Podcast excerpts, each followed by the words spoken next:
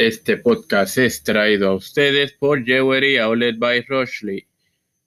Les quiero recordar que este próximo martes y miércoles continuamos con la serie de Pablo y Juan Calvino respectivamente. Este quien les expone es el director de contenido de Tiempo de Fe con Cristo, su amigo y hermano quien le, quien les da la bienvenida a este vigésimo quinto episodio de Evangelio de hoy. Les compartiré en el mismo el versículo 28 de capítulo 1 de Proverbios como continuación de la serie Amonestaciones de la Sabiduría. La palabra de Dios se lee en el nombre del Padre, del Hijo y del Santo Espíritu. Este texto dice así. Entonces me llamarán y no responderé, me buscarán y no me me buscarán mañana y no me hallarán. El sentido de este texto es el clamor, de los cuales Dios oye todos, los de todos. Pero se hace referencia en el mismo texto a un clamor tardío, del cual lamentablemente no escucharemos o más bien no hallaremos el oído de Dios, señores.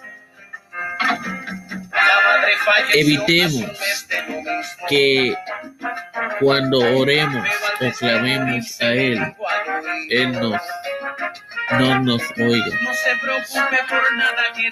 No seamos hipócritas, señores. No me quiero ir sin eh, orar Padre y Dios de eterna bondad, te estoy eternamente agradecido siempre por permitirme educarme para educar. Eh, te presento, como dice la primera carta a Timoteo, a los líderes gubernamentales.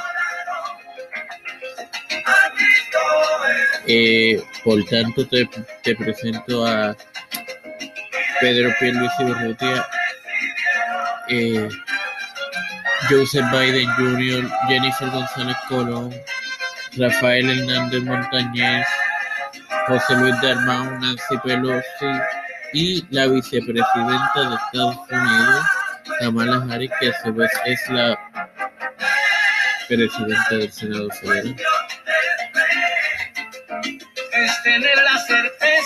Te presento a mi madre, te presento a José Colón Hernández, José Hernández Bay, Cristian de Olivero, Alexa Costarro, Luis Bradice Garnameda,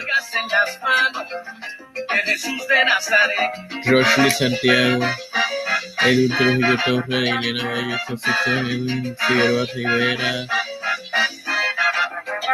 al hermano Elicho Calderón y a su familia.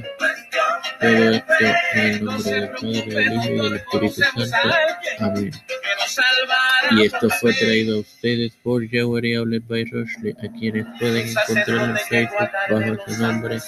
Darle like a esa página y a su vez activar las notificaciones y ordenar en la misma.